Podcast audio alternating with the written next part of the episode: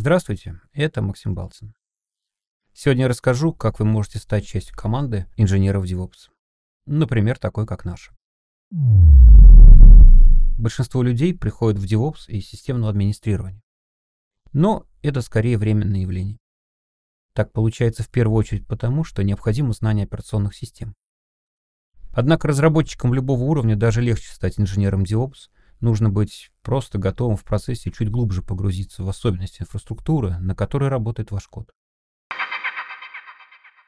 Если выделить базовые требования, то необходимо изучить, как работает стек технологий компьютерных сетей, современные инструменты разработчиков и немного понять базы данных.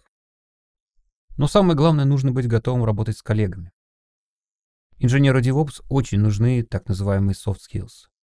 А, запереться собственной задаче не получится, потому что успех задач, которые решает DevOps-инженер, зависит от эффективного взаимодействия с разными командами. И нужно быть готовыми, что у разных команд разные потребности. Иногда даже противоположные.